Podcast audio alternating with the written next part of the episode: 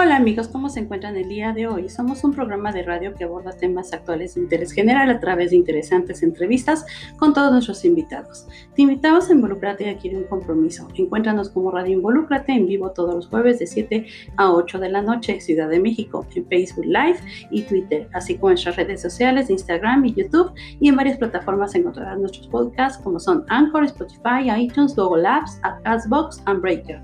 Te espero Irma Ferreira, productora y locutora, presidenta We are a radio program that addresses current topics of general interest through interesting interviews with all our guests. We invite you to get involved and make a commitment. Find us as Radio Involucrati Live every Thursday from 9 to 8 p.m. Mexico City on Facebook Live and Twitter, as well as on our Instagram and YouTube social networks and on various platforms you will find our podcasts such as Anchor, Spotify, iTunes, Google Apps, Castbox, and Breaker.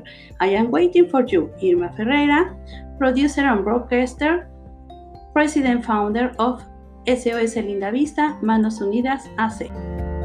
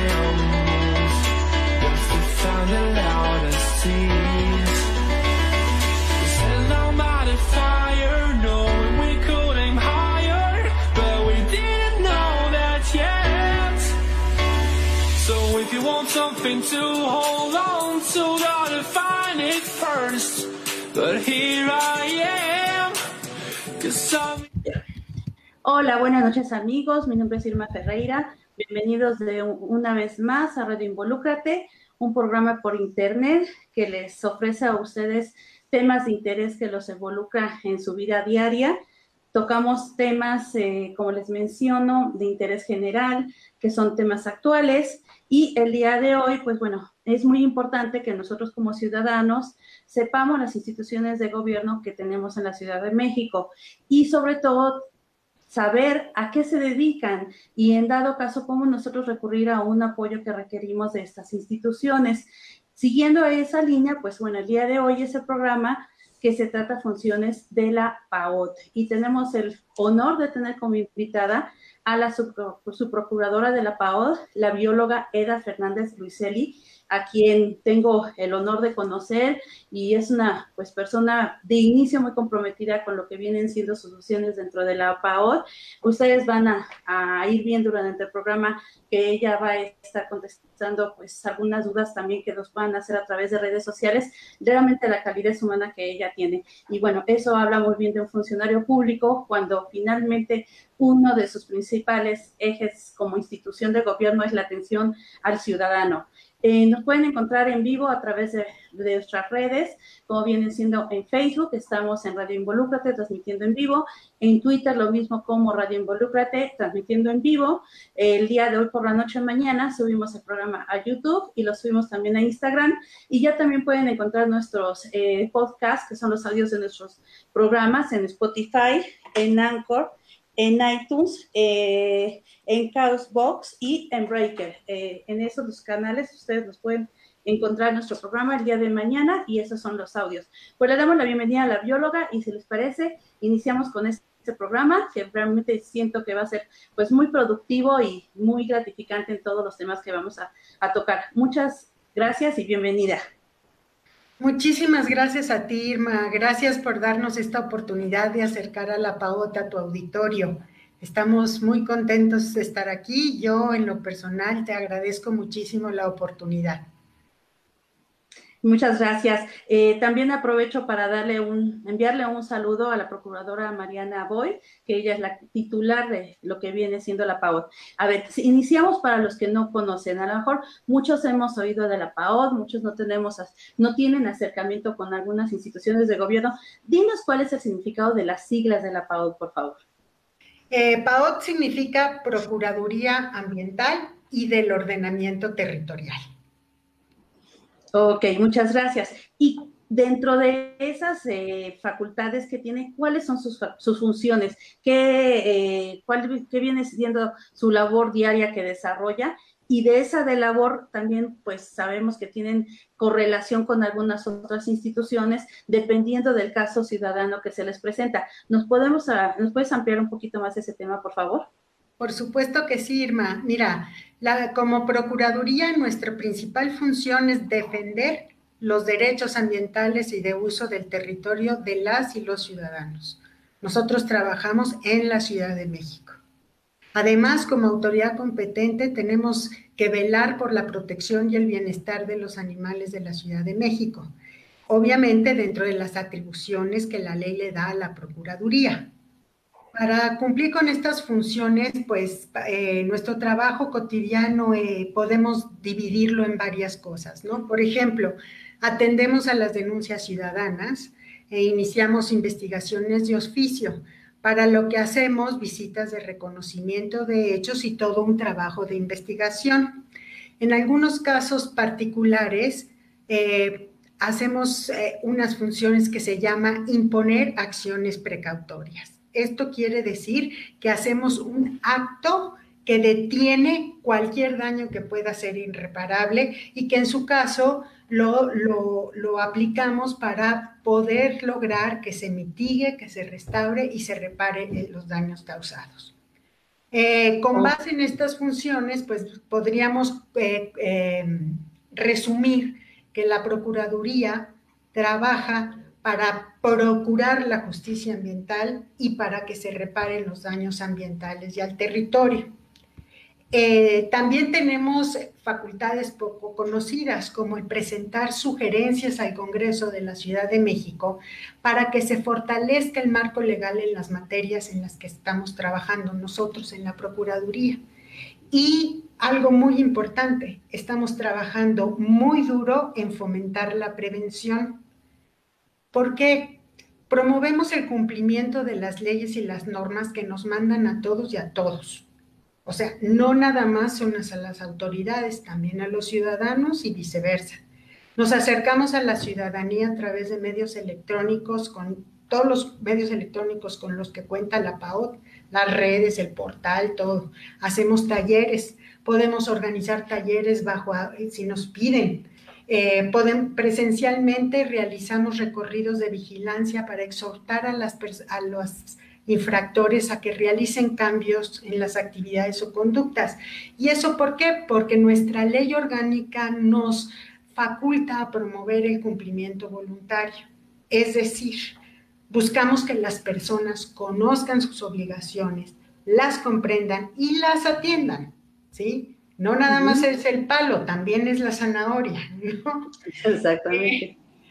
Eh, em, pues me estoy refiriendo eh, más bien a que todos estamos obligados a cumplir para proteger los, nuestros recursos naturales, nuestro territorio en la Ciudad de México, nuestra salud, nuestra sana convivencia y proteger a los animales que viven en para que vivan en condiciones de bienestar. ¿no? Entonces, eh, yo entiendo que para ustedes es fundamental y básica la participación ciudadana, desde lo que viene siendo una denuncia que puede ser por internet, se puede hacer esta denuncia, después se ratifica por correo electrónico y ya a partir de ahí ustedes dan un seguimiento. Entonces, si los ciudadanos recurrimos a ustedes en las instancias que, y facultades que ustedes tienen, pues bueno, en conjunto con las autoridades podemos llegar a lograr varios cambios en nuestra comunidad. Por supuesto, o sea, las, las, autoridades hacen lo que la ley les manda de hacer. Los ciudadanos hacen todo lo que todo menos lo que la ley les prohíbe hacer, ¿no?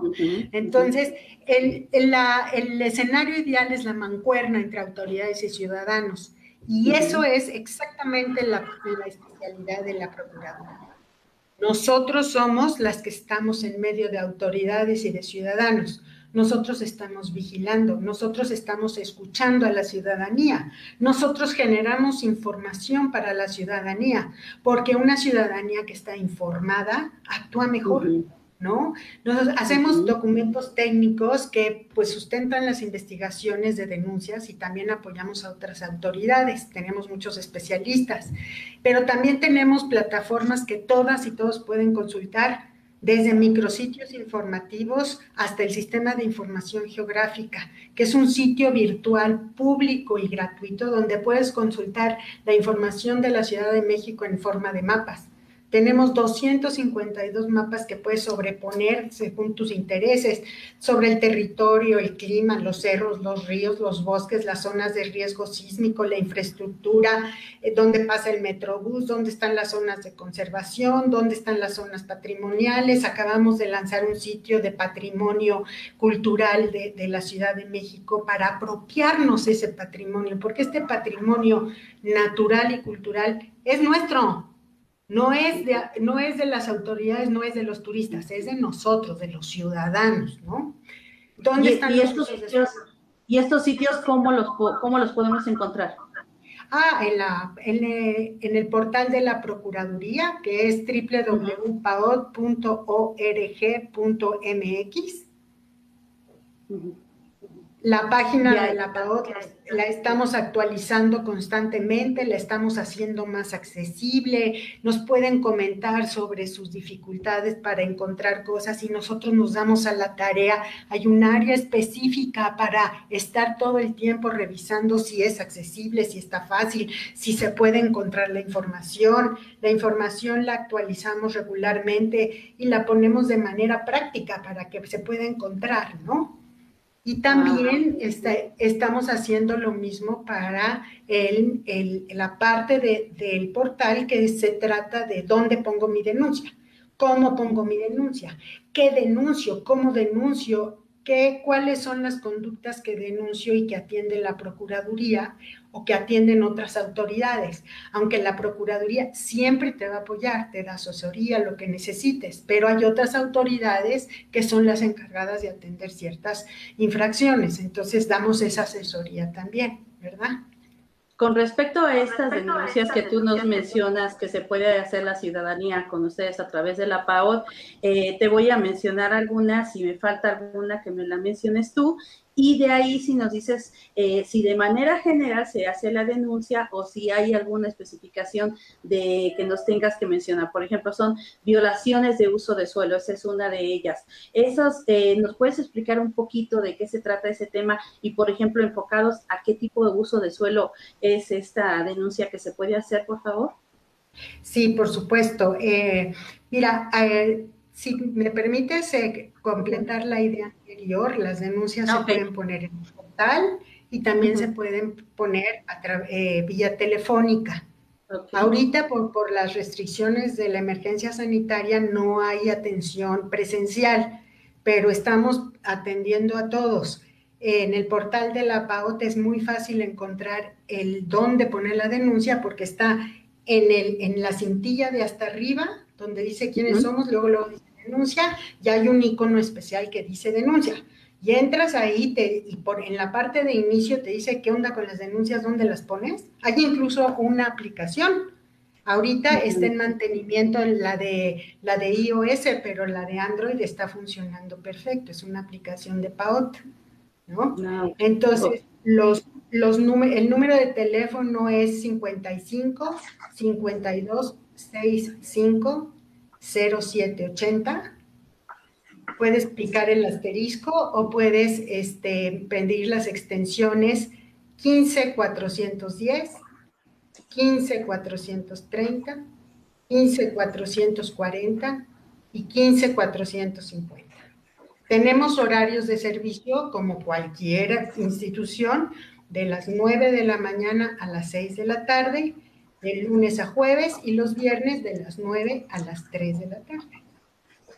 Entonces, el procedimiento de la denuncia es, lo puedes encontrar ahí mismo en la página de la Procuraduría. Es, es, lo que nos mandata la ley orgánica de la Procuraduría y su reglamento, ¿verdad? Y entonces, a ver, eh, si regresamos a las materias, Irma, me, me, preguntabas de violaciones de uso de suelo. No sé, no sé si, si quiere, vamos, tú me vas preguntando y yo te voy haciendo pues más o menos el, recuento de las cosas, ¿te parece? Sí, claro que sí, gracias.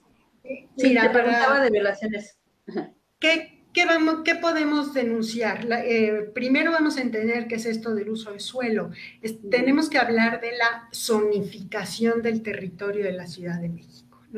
Hay dos, dos, dos temas importantes en los que se divide, esta zonificación, que es el uso de suelo que se refiere a las actividades que se pueden realizar en determinado predio o en determinado sitio. Además está el potencial de desarrollo. Entonces, conforme a esa actividad, por ejemplo, vamos a hablar de construcciones, cuántos niveles, cuántos metros cuadrados, qué porcentaje de área se debe de dejar libre, ¿sí? Todo esto está determinado en los programas de desarrollo urbano, que son el general, el de la alcaldía, los parciales, que hablan de colonias, de calles específicas incluso. Entonces, lo que vigila la PAOT es, en materia de uso de suelo, es que no se viole lo que dicen los programas de desarrollo. Si el uso de suelo es habitacional, no puede haber un negocio si el uso de, suelo es mixto, puede haber negocios y, y, inmuebles donde viva la gente. Si el uso de suelo es industrial, pues hay fábricas, ¿no? Entonces, eso, eh, nosotros vigilamos que se cumplan los ordenamientos jurídicos, que pues las leyes, las normas, los programas, etcétera. ¿Okay? ok, entonces este punto de violaciones de uso de suelo vendría de la mano del que refiere a construcciones irregulares porque estás mencionando ambos. Y de ese punto una duda, ¿qué tanto difiere o cómo viene siendo la labor que me definas, por ejemplo, con el INVEA, que sabemos que también el INVEA tiene relación en estos casos de uso de suelo? Ahí, ¿cuándo es dirigirse a qué institución? Mira, nosotros determinamos incumplimientos, ¿sí? Si está mal, si está mal em, la construcción está hecha en un uso de suelo que no corresponde, si los permisos están mal dados, por ejemplo. Pero de estos incumplimientos avisamos al INVEA y el INVEA inicia su procedimiento, que es su verificación, para poder sancionar. ¿sí? Cualquier autoridad que sancione tiene que tener antes un procedimiento que verifique el incumplimiento. Nosotros en materia de construcciones informamos al INVEA, ¿ok? Verificamos el incumplimiento y informamos al INVEA. Eh, también podemos, hay, competencia también en construcciones irregulares, hay competencia de las alcaldías, porque las alcaldías eh, tienen que vigilar la aplicación del reglamento de construcción. Entonces, nosotros verificamos lo que se tiene que cumplir las alcaldías verifican qué, o perdón, cómo se tiene que cumplir, cómo lo haces. Ok, perfecto. Eh, al siguiente punto que también se menciona que ustedes dan atención ciudadana es a ruido y vibraciones. Este tipo es enfocado, ruido y vibraciones de Em, predios comerciales o de casas habitación. Y creo que manejan ciertos rangos para que se pueda hacer una denuncia. Incluso me parece, no sé si me corrijas, si lo siguen haciendo, que llegan a venir a los hogares a medir los decibeles para que esa denuncia proceda. A lo mejor ahorita no es algo que está llevando a cabo con la pandemia, pero en este tipo de denuncia, ¿qué nos puedes decir, por favor? Este tema es muy importante porque es el, después de uso de suelo, es el segundo, el tercero más denunciado en la PAUT. En cuestiones ambientales, el primero más denunciado, ¿no? Entonces, eh, ruido o contaminación acústica, como se le llama técnicamente, eh, eh, la PAOT tiene atribución para la generación de emisiones sonoras en establecimientos mercantiles. O sea, no nos toca ir a ver si el Señor está haciendo una fiesta y no, puedo, no me deja dormir. No tenemos atribución para hacerlo. No nos toca ver que el camión hace mucho ruido porque no hay legislación que regule las fuentes móviles, o sea, los vehículos, el ruido de los vehículos. ¿Sí? Nada más hay, hay eh, normatividad federal y son de los vehículos en planta, no los que están circulando. Desafortunadamente todavía no hay. Como les decía, la autoridad puede hacer lo que la legislación le dice, nada más. Entonces nosotros, nuestra atribución se limita al ruido de establecimientos mercantiles, ¿no? ¿Por qué? ¿Por qué atendemos el ruido? Incluso la constitución lo dice, el ruido está considerado un tipo de contaminación y como tal afecta nuestra salud y afecta nuestra sana convivencia. Esto ya está comprobado. Ya no es mala onda del ruido, no, nos afecta la salud, ¿sí? Nuestra actuación está basada en la norma ambiental 005, que la puede consultar todo el mundo. En el, en el portal de la PAOT hay una normateca que así le pusimos de nombre, donde están todas las leyes y todas las normas y todo lo que nos atañe a la pauta, ¿ok? Y este, pueden poner la palabra clave así, ruido, y ahí le pican y aparece la norma de ruido, que es, así le decimos nosotros coloquialmente, es la norma ambiental 005. Establece los límites máximos permisibles de emisiones sonoras. ¿Esto qué quiere decir? ¿Cuánto ruido puedes hacer? ¿Sí? Y también cómo puedes, cómo tienes que medir el ruido la autoridad, no tu vecino, sino yo, la autoridad, ¿sí? Para que lo hagas siempre igual, para que sea una medición objetiva y no subjetiva, para que sean los aparatos que están registrados en la norma, para que sepas cómo calibrar los aparatos, etc. Los, los límites máximos permisibles eh, se pueden, según la norma, medir en dos puntos. Uno se llama el punto de referencia, que es el punto más cercano a la fuente emisora. Por ejemplo, en la baqueta enfrente del restaurante. ¿sí? Otra son los, eh, el punto de denuncia. ¿Por qué? El punto de denuncia es muy importante porque es el ruido que molesta. ¿Sí? Entonces, el punto de denuncia es el que te refieres a que nosotros tenemos la atribución, si así lo quiere el denunciante, de ir a medir en donde más le molesta.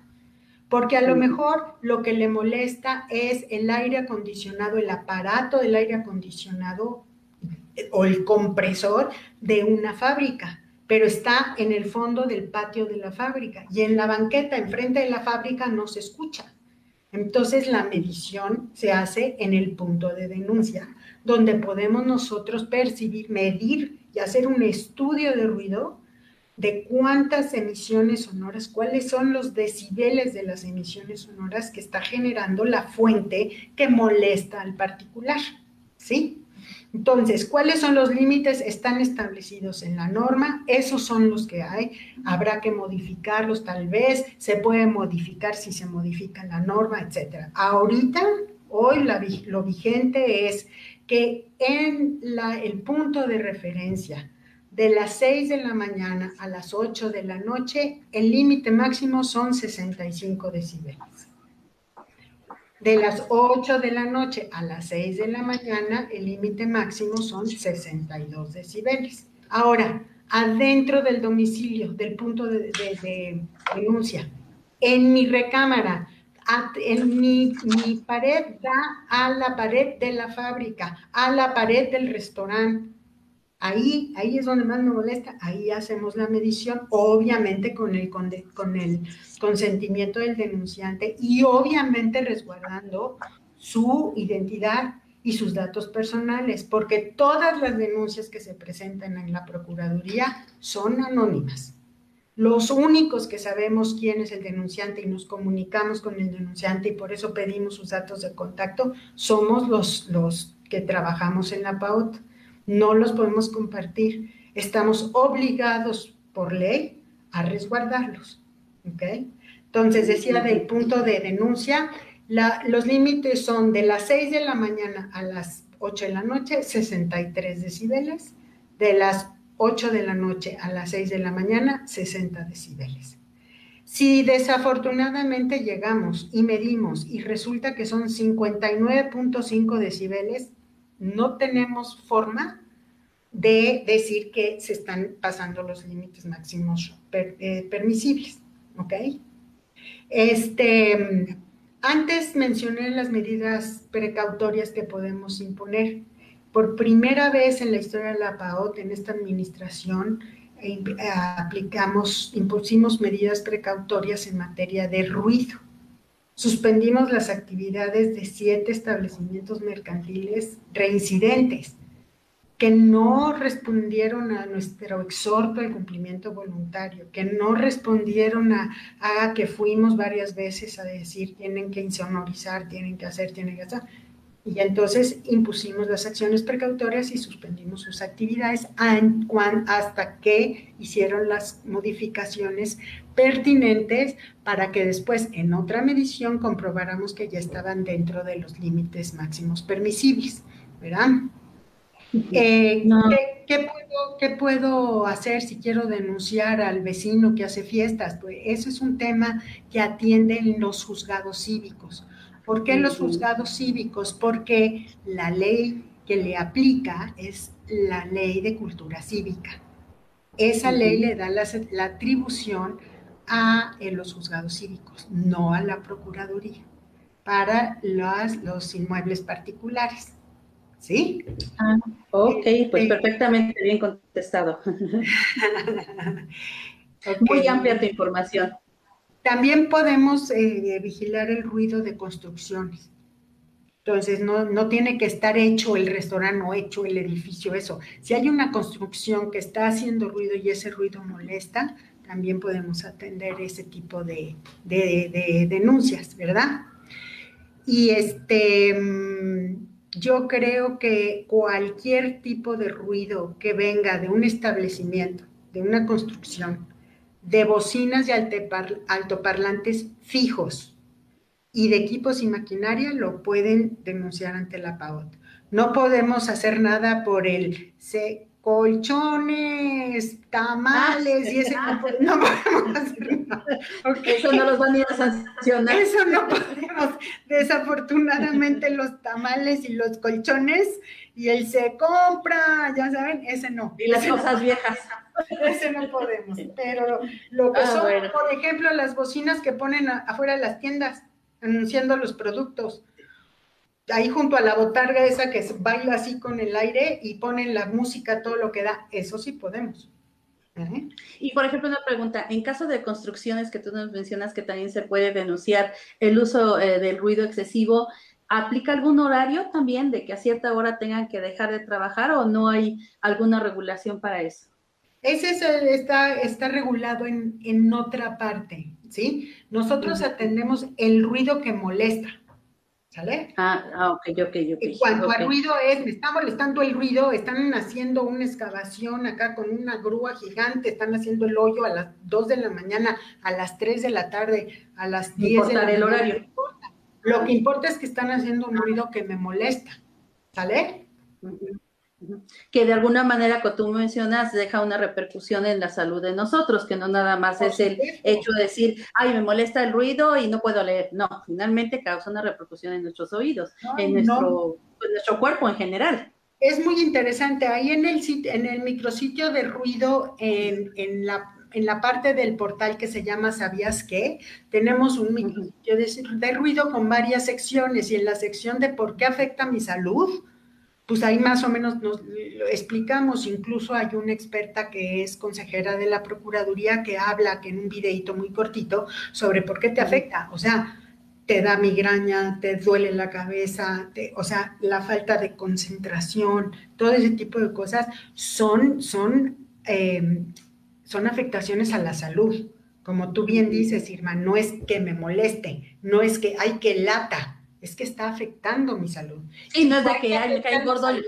La contaminación. que me cae gordo y lo voy a denunciar, ¿no?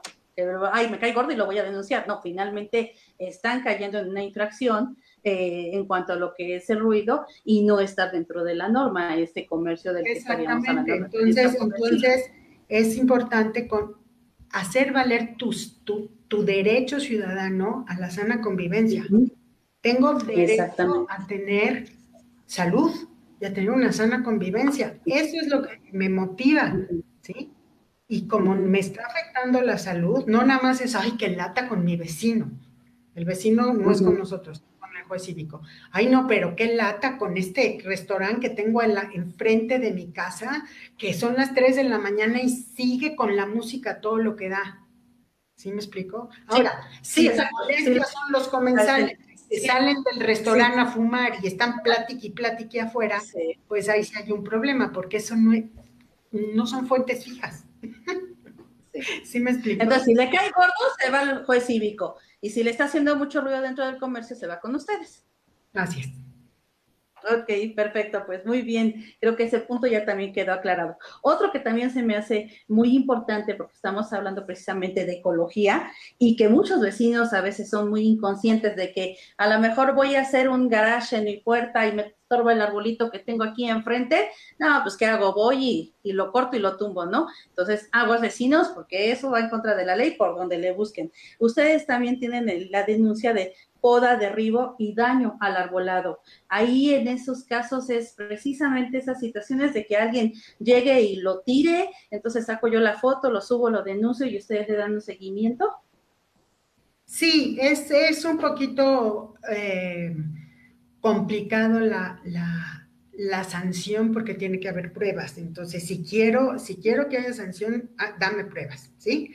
Pero nosotros no las arreglamos porque vemos, vemos con, con, imágenes anteriores dónde estaba el árbol, si estaba el árbol, si no estaba el árbol, etcétera. O sea, hay un verdadero trabajo de investigación aquí, ¿no? Ahora, está prohibido derribar árboles, ¿no? Está prohibido derribo de arbolado. No está prohibido podarlos, ¿sí? Pero podarlos tan mal que ponen en peligro la vida del árbol, sí, porque lo que está prohibido es causarle la muerte al árbol, ¿sí? ¿Me explico? Entonces, ¿cuánto le puedo quitar de ramitas al árbol? 25%, ni, un, ni una hojita más, ¿sí? Si pongo en peligro que el árbol le podé la mitad de este lado y lo dejé el otro lado cargado y entonces el árbol se va a caer, ya, está en peligro la vida del árbol, la supervivencia del árbol, por decirlo ¿no? Entonces, nosotros lo que hacemos es verificar qué pasó.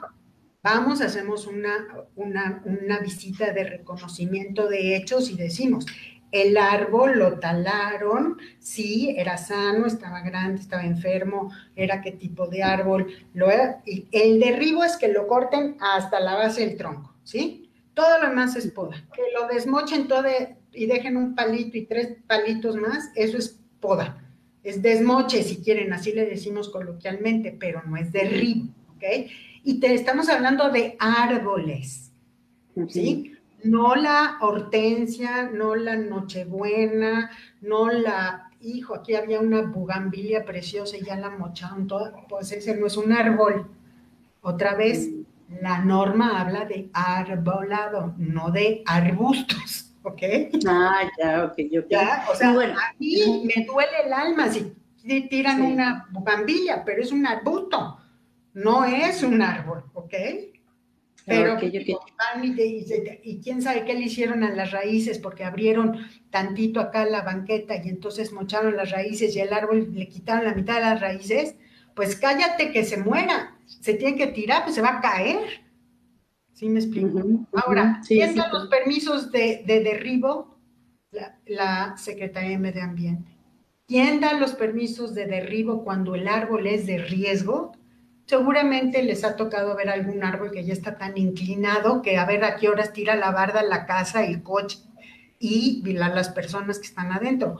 Eso es un árbol de riesgo todo derribo y todo derribo, ya sea porque les dan permiso o porque hay que quitarlo, tiene que estar sustentado en, un, en una evaluación técnica. Si en efecto el árbol está muriéndose, ya hay que quitarlo, pues se va a caer. Si en efecto le dimos permiso de quitar estos cuatro árboles que estorbaban el garage, pero, pero, la norma 001 dice, si quitas uno, pones otros. ¿Cuántos, cuántos y de qué tamaño dependen de qué árbol y de qué tamaño era? ¿Ok? Ya está todo en la norma. Entonces, sí se puede, pero tienes que tener primero que nada permiso y segundo que nada tienes que compensar. Eso es lo que vigila la PAU. Que tengas permiso, que el permiso esté bien dado y que haya compensación. ¿Sí? Entonces, si alguien, si alguien tira un árbol y ustedes lo detectan y van no es una sanción, no multa, o es un compromiso más bien, bueno, una exigencia de que ponga un árbol en otro lado? Sí, porque la ley de, la, de protección a la tierra así lo dice, tú, tú puedes hacer una compensación, o sea, tienes que hacer una calle o tienes que, que ponerle un garage a un edificio, pues sí, el árbol no puede estar enfrente del garage. Desafortunadamente el diseñador del edificio pues no se percató del árbol, ¿verdad? Pero bueno, ahí está el árbol. Pero eso quiere decir que voy a compensar ese árbol que voy a quitar. O porque voy a hacer el deprimir mis cuartos, sí, sí tengo que hacer un, voy a quitar árboles, pero ¿dónde más los voy a poner? ¿Sí me explicó? Y nada de que voy a poner tres varitas, no, ahí dice cuánto, ahí dice cómo, y ahí dice cuáles. Entonces, eso es lo que vigilamos nosotros en materia de arbolado urbano. Digo, nuestros árboles son patrimonio de nosotros, o sea, una huehuete de 500 años, como, ¿por qué no lo vamos a cuidar? no, y aparte, pues nos ayudan al oxígeno, ¿no? Dijo, ¿Qué tanta falta nos hace con la contaminación? Mira, vamos a algo más, más este, aterrizado, Irma, más cotidiano, el paisaje. No creo que haya absolutamente nadie que prefiera ver una pared gris a un árbol. La verdad. Sí. No creo que exista ni un habitante de la Ciudad de México que no le guste, que no se sienta bien viendo un árbol. Porque ves el árbol, oyes los, los pájaros, ves, ves las flores, o sea, te sientes en contacto con la naturaleza y ese es un derecho, ¿sí me explico? Sí. El paisaje es un servicio ambiental y los ciudadanos, aunque vivamos en una ciudad, tenemos derecho a disfrutar de nuestros servicios ambientales, porque son nuestro derecho. Entonces nuestros árboles y nuestras áreas verdes pues son nuestras, nuestras de nosotros. Entonces, exactamente. Exacto. Entonces, digo, el árbol, la jacaranda, digo, imagino, o sea, no hay nada más hermoso, bueno, que ir en una calle llena de jacarandas. Digo, es una, un espectáculo que, sale en todas las redes, en todas las fotos. No, no podemos negar la, el gozo que nos provoca estos, estas muestras de la naturaleza dentro de una ciudad del tamaño del, del, de, lo, de lo ¿cómo te diré?, de lo construido de la Ciudad de México, del área construida, de tantos edificios, tantas casas, tantas calles, tantos coches, tanta gente, tanta todo, y un árbol majestuoso, pues sí. Sí, de hecho, de ahí viene que muchos pintores también sus cuadros, y que son los que más generalmente gustan, es cuando hay un arbolado, ¿no? En el cuadro, como dices, una jacaranda y que llena de, de color la pintura, ¿no? Entonces, pues también de ahí viene. Entonces, este punto también hace referencia al otro este, punto que trataríamos adelante, que es el de afectaciones a las áreas verdes y al paisaje urbano, que tú ya también lo mencionaste y viene ligado al anterior. Sí, eh, lo que vigila la PAOT es, por ejemplo, eh, los cambios que se le hacen a las, a las áreas verdes. Por ejemplo, que hay una jardinera y pues una persona pone un puesto de comida en la banqueta y decide que la jardinera va a ser parte del puesto, entonces le echa cemento. Entonces tú denuncias, aquí había un área verde y ahora hay cemento, ¿qué pasó? Entonces lo que vigila la, Procuraduría es, a ver, a ver, ¿qué pasó? ¿Por qué ahora hay cemento y mesitas? Déjame ir a ver, ¿tiene permiso? Ok, tiene permiso. ¿Y qué pasó con la compensación? Si se modificó el área verde, quiere decir que en algún lado tienes que haber puesto área verde. Y sobre todo, no se puede cambiar el uso de suelo en el área verde. O sea, sigue siendo área verde. No puede ser, ahora es restaurante. No, no puede. ¿no? Eso es, eso es, digo, para decirlo en palabras llanas, eso es algo que digamos también nosotros. Ah, ok, perfecto. El siguiente punto sería contaminación visual del aire, agua y suelo. ¿Qué nos puedes comentar ahí al respecto? ¿Qué tipo de contaminación se refiere? ¿Con qué podemos denunciar? Ok, tenemos, por ejemplo, em, bueno, vayamos a, la parte más, más importante. Nuestra constitución ya menciona qué tipos de contaminación existen y qué garantía tenemos que vigilar las autoridades para que los ciudadanos no se afecten con esa, con esa contaminación. Entonces tenemos la contaminación visual, por ejemplo, un anuncio luminoso. Ahora que están de moda, estoy, estoy, tengo mi ventana que da no sé, al segundo piso y ponen una televisión enfrente. No sé si han visto esos anuncios. Entonces, de repente hay una cantidad de luz que la contaminación visual es, es, es la luz del, del, anuncio. Incluso hay lugares donde ponen no solo luz, sino, sino música o una cancioncita, ¿no? Pues digo, eso es contaminación. El ruido es un tipo de contaminación.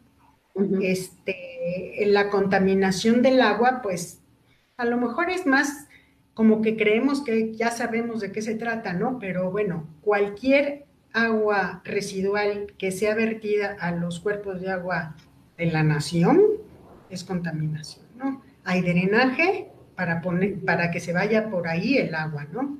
No, no es descargo el agua residual de mi casa acá, porque no en la barranca, ¿no?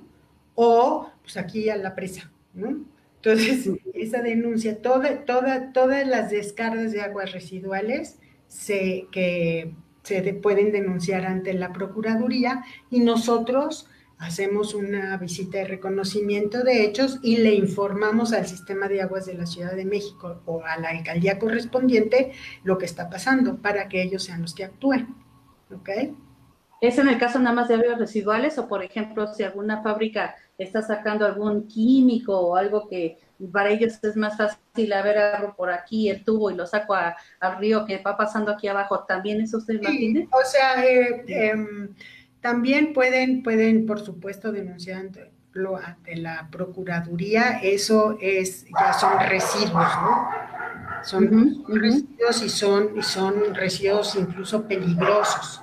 Entonces, de eh, la contaminación del agua es por, por te digo, las aguas residuales, pero si hay también eh, que están tirando aceite, que están tirando lo que sale de la fábrica, etcétera. Esas imágenes horribles que vemos de los tubos que están sacando hasta espuma y demás todo ese tipo de contaminación, nosotros hacemos el reconocimiento y informamos a las autoridades que se encargan de vigilar los residuos de, pues serían de, eh, peligrosos, seguramente. Ah, ok. Y ahí es donde también entran ustedes en comunicación y coordinación con otras instituciones, ¿no? Como ya lo mencionamos, tienen que ver con la Secretaría del Medio Ambiente, yo creo que también tienen que ver con la Secretaría de Seguridad Ciudadana, eh, con el INVEA, porque le notifican. Eh, ah, entonces son varias con las que ustedes coadyuvan directamente pues para sacar una denuncia adelante. Y bueno, seguimos con el punto que más me gusta, que es el que amamos nosotros, bueno, nosotros que somos animalistas, este, yo sé que a ti te encantan los animales también, este, pues bueno, el denunciar el maltrato animal con ustedes, ahí es donde también eh, creo que es muy importante el factor de participación ciudadana para que no nada más a partir de una denuncia de que se rescate algún perrito que porque yo lo vi que lo tenían ahí en la azotea, lo tenían amarrado, pongo mi denuncia, viene la PAO y se lo lleva. Y luego luego, luego, ¿qué pasó con él, no? Entonces, ahí cuéntanos, por favor, para que también esto sea una invitación a todos los ciudadanos para que usen los canales que nos brinda lo que es la PAOT, para que le demos un hogar, pero de una adopción responsable a todos estos animalitos que la PAOT llega a rescatar. A ver, cuéntanos y con gusto te escuchamos en este tema. Muchas gracias, Irma. Sí, en efecto, este es el tema más denunciado ante la Procuraduría. Desde junio de 2019, lo, de las denuncias, las que más recibimos son de maltrato animal. Em, en efecto, necesitamos el apoyo de la ciudadanía porque estamos tratando con un ser sintiente. Esto no es un edificio, este no es una calle, no es un árbol, es un ser sintiente. Entonces, eh, Primero, permíteme compartir con tu auditorio algo muy importante. El bienestar animal es un concepto científico, no es subjetivo. Se basa en estudios de conducta y de fisiología de los animales y por lo tanto podemos evaluarlo objetivamente, ¿sí? No es, híjole, a mí me late que está maltratada, no, es un estudio que se hace, una valoración que se hace. ¿A qué se refiere el bienestar animal? Se refiere a un estado biológico del animal, a su calidad de vida, ¿sí? Y es diferente que la protección a los animales, ¿ok?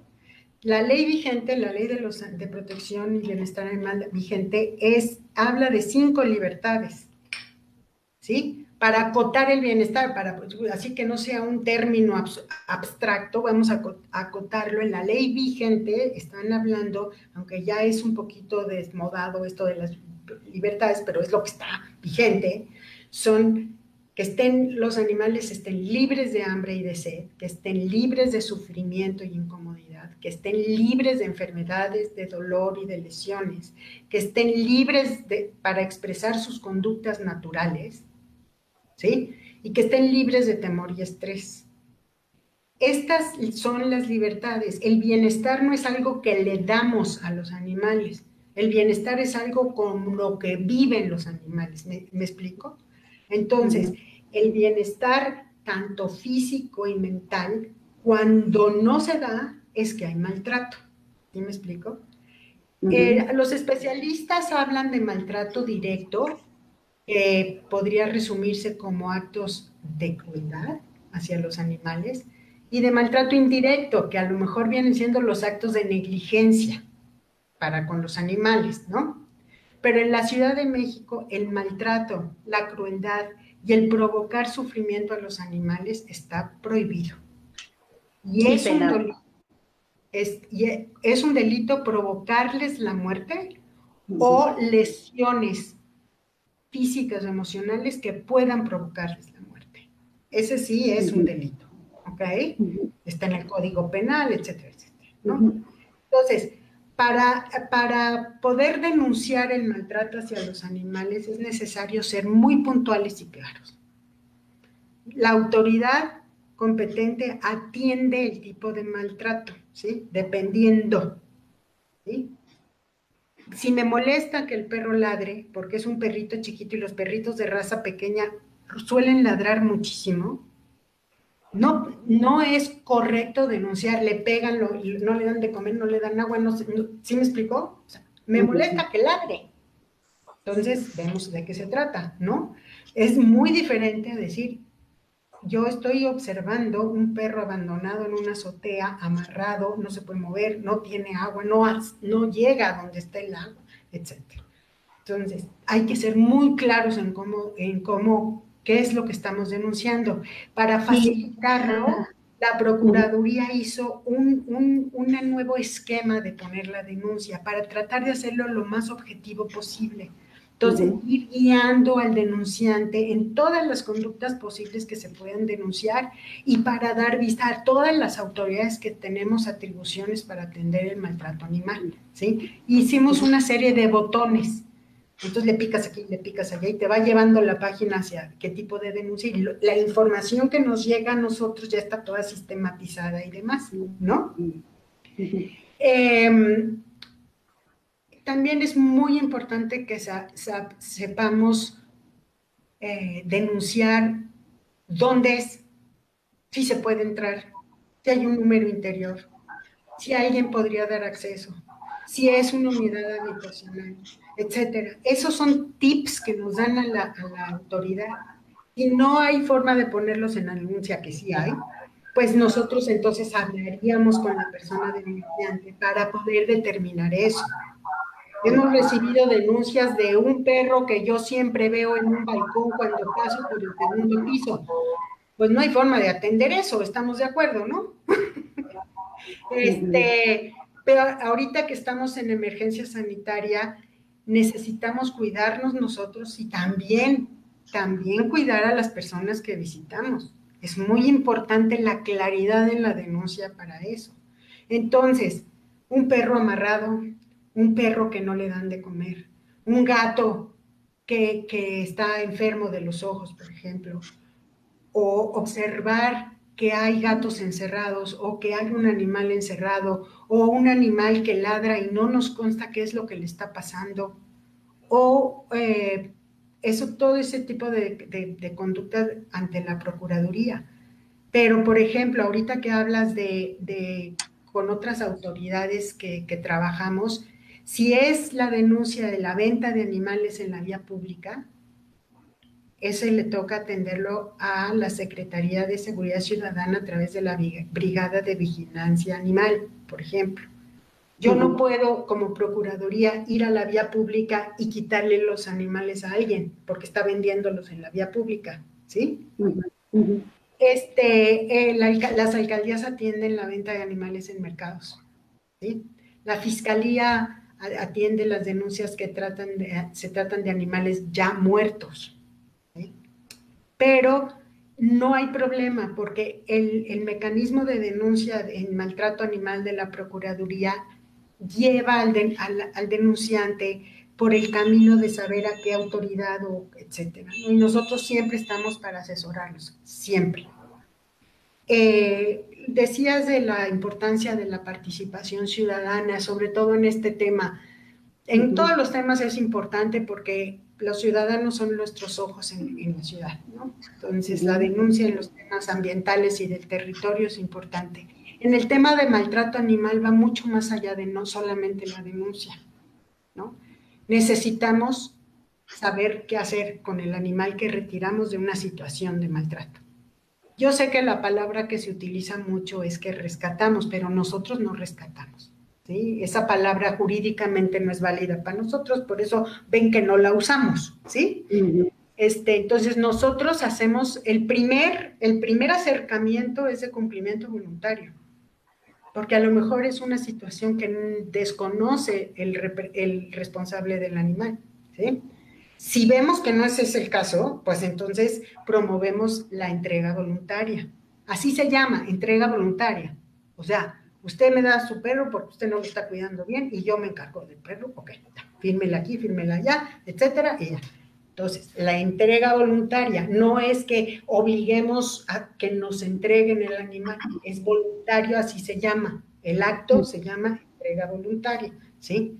Cuando recibimos un animal un perro o un gato, lo que quisiéramos inmediatamente hacer es pasarlo a una situación de bienestar.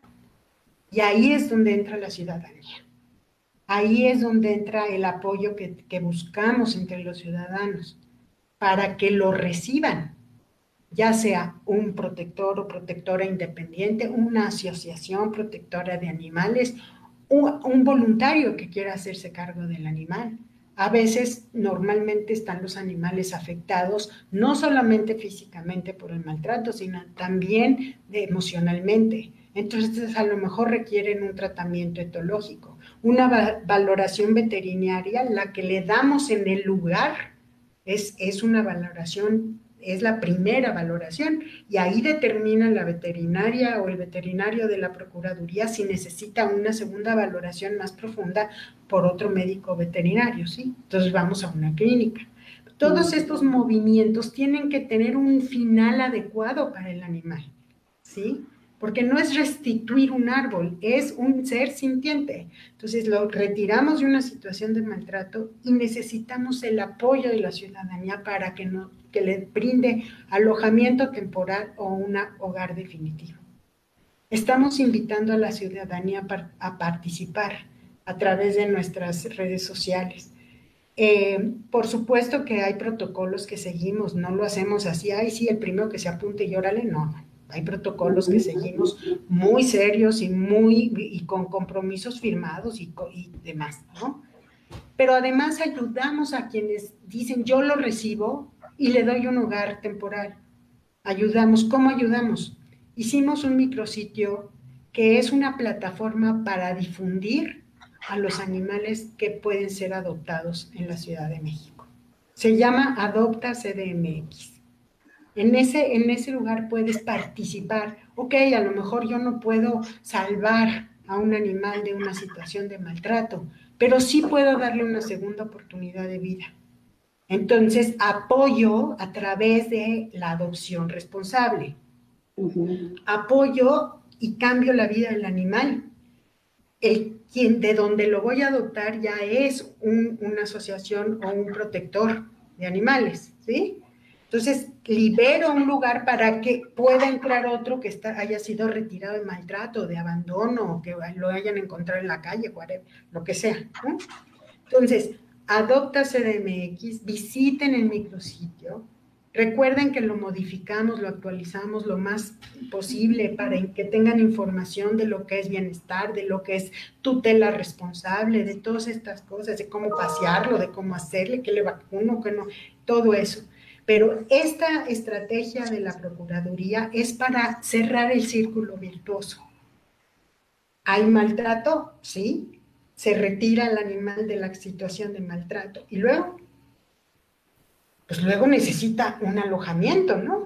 Un alojamiento, idealmente un, hogar definitivo. Y digo, para tantos millones que somos, yo creo que podemos todos participar, ¿no? Los invito, invito a todos las personas de tu auditorio a, visitar el sitio de Adopta CDMX, así todo junto. Y está, está en el portal, lo pueden ver en las redes sociales de la Procuraduría. estamos continuamente difundiendo ejemplares que se pueden adoptar se adoptan muchos, hay perros y gatos y lo puedes escoger. Lo, que está maravilloso de Adopta CDMX es que le pones, quiero un perro, quiero un perro que sea macho y que sea de dos años. Y te aparecen todos los que son perros, machos de dos años. Ah, no, pues yo quiero una hembra de talla chica que tenga cinco años. Y te aparecen todos, ¿no? Y también a través de tu, de tu programa, Irma, quisiera invitar a los protectores independientes, a las asociaciones protectoras, a quien se dedica a eso por amor a los animales, a que se registren en Adopta CDMX, a que suban sus animales ahí. No les cuesta nada, es difusión, nosotros nos encargamos de difundir. Todos los trámites de las adopciones de los ejemplares se hacen con ustedes como ustedes estén considerando que es qué es lo que se debe de hacer, etcétera. Nosotros lo que corroboramos es que sean personas serias, que sean que no hayan estado denunciadas ante la procuraduría por maltrato animal y, eh, y todo lo demás lo hacen los protectores y las asociaciones eh, directamente con los interesados. Hemos cambiado. Pues muchas gracias por todo este trabajo que están haciendo. De nada, al contrario. Eso, eso es parte de lo que nos enorgullece todos los días. Estamos difundiendo lo que hacemos, estamos incluso hace poquito pedimos apoyo a la ciudadanía para darle adopción eh, responsable a una perrita que sacamos de una situación de maltrato terrible y hubo muchos interesados. Entonces yo creo que los habitantes de la Ciudad de México estamos puestos para ayudar porque, porque nos gusta, porque sabemos que podemos hacer algo que cambie. Entonces, esa es la invitación abierta que da la Procuraduría. además, lo que son los perritos, los animales, pues qué más nobleza podemos tener que con ellos, ¿no? Entonces yo creo que en estos casos sí es regresarles un poquito a ellos, van a ser nuestros amigos eternos y qué bueno que ustedes están haciendo esta labor. Y también invitar a la ciudadanía que también hagan denuncias de manera responsable, que también no hagamos luego perder el tiempo a las autoridades, porque a lo mejor el perrito ladra y resulta que me cae gordo que esté ladrando y lo voy a denunciar inventando que lo están maltratando y demás, porque finalmente las autoridades visitan el domicilio, y, tienen que constatar que la denuncia sí corresponde a los hechos que están siendo. Entonces, finalmente, si son mentiras, pues bueno, la autoridad competente como la PAOL se va a dar cuenta de que la denuncia no procede y que pues fueron puros puras mentiras o conflictos vecinales. Entonces yo creo que sí es responsabilidad de cada uno el denunciar, eh, pues responsablemente, ¿no? Sí, sí, Irma, muchas gracias. Muchas gracias. Eh, no me nos repites, por favor, entonces las redes sociales. Una quedamos que es Adopta CDMX. Ahí pueden registrarse las instituciones, asociaciones que quieran subir sus perritos o que quieran colaborar con ustedes. Eh, y la página es www.paod.gov.mx. No, paod.org.mx. Ok, y el teléfono se lo repito que es el 55 52 65 07 80 y quedamos en las extensiones 15 410, 15 430, 15 440, 15 450. ¿Hay algún correo electrónico también o serían nada más por estos medios? Y esos son los medios, y, pero contesta, contestamos siempre, siempre, asesoramos en lo que necesiten. Y quiero poner una denuncia por lo que sea, nosotros, si es atribución de PAOT, les damos, tomamos la denuncia, si no es atribución de PAOT, la persona que atiende la llamada asesora, da teléfonos, da contactos, da correos, da todo para que se pueda, pueda procederse, ¿no? Nos hablan hasta de otros estados, pero no podemos atender situaciones en otros estados, entonces les damos el teléfono de Veracruz, etcétera, no importa. Nosotros estamos para atender a los ciudadanos. Esa es nuestra labor y eso es lo que hacemos todos los días.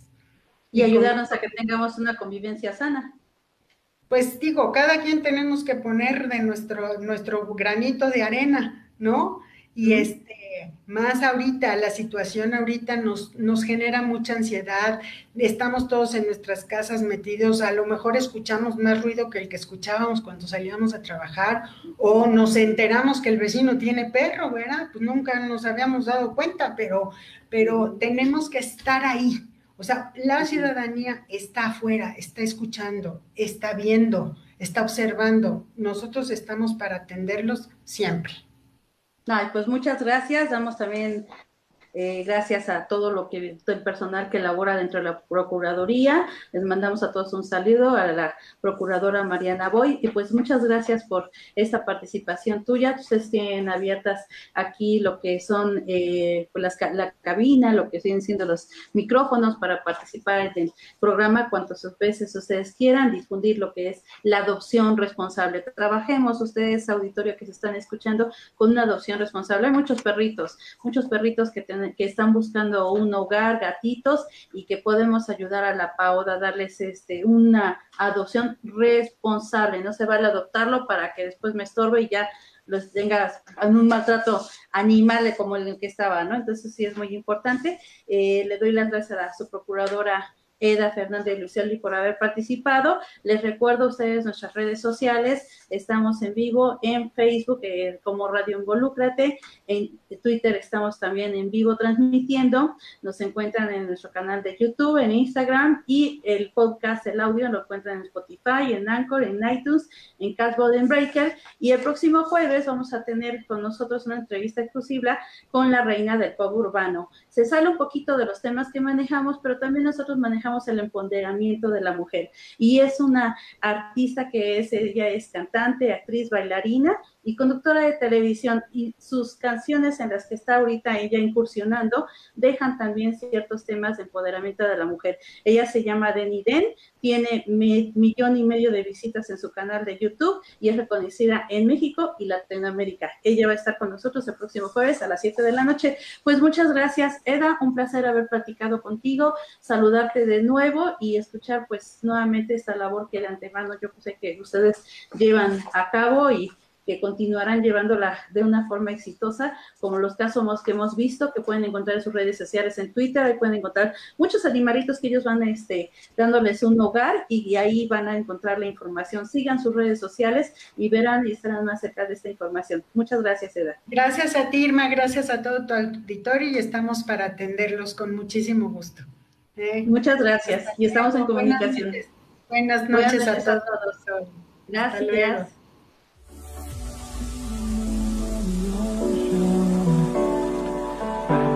Die out too hard. We were drowning our tails Just to find out